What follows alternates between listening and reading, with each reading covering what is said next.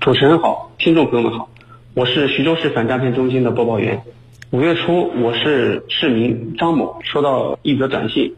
短信内容是某银行的信用卡涉嫌逾期，即将被纳入失信名单。如果想了解情况，请致电银行的客服。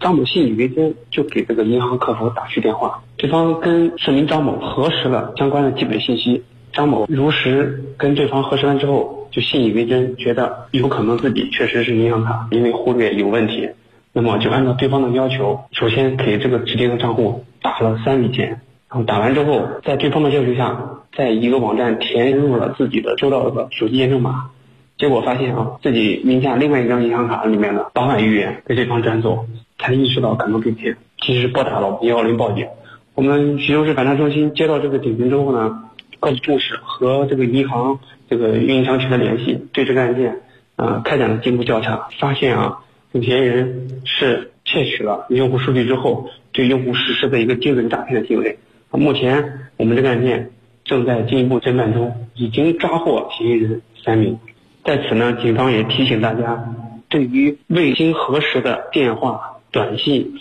邮件、好友申请，一定要提高警惕。如果真的需要核实某些情况的，要到专门的柜台或者找专业的工作人员去核实。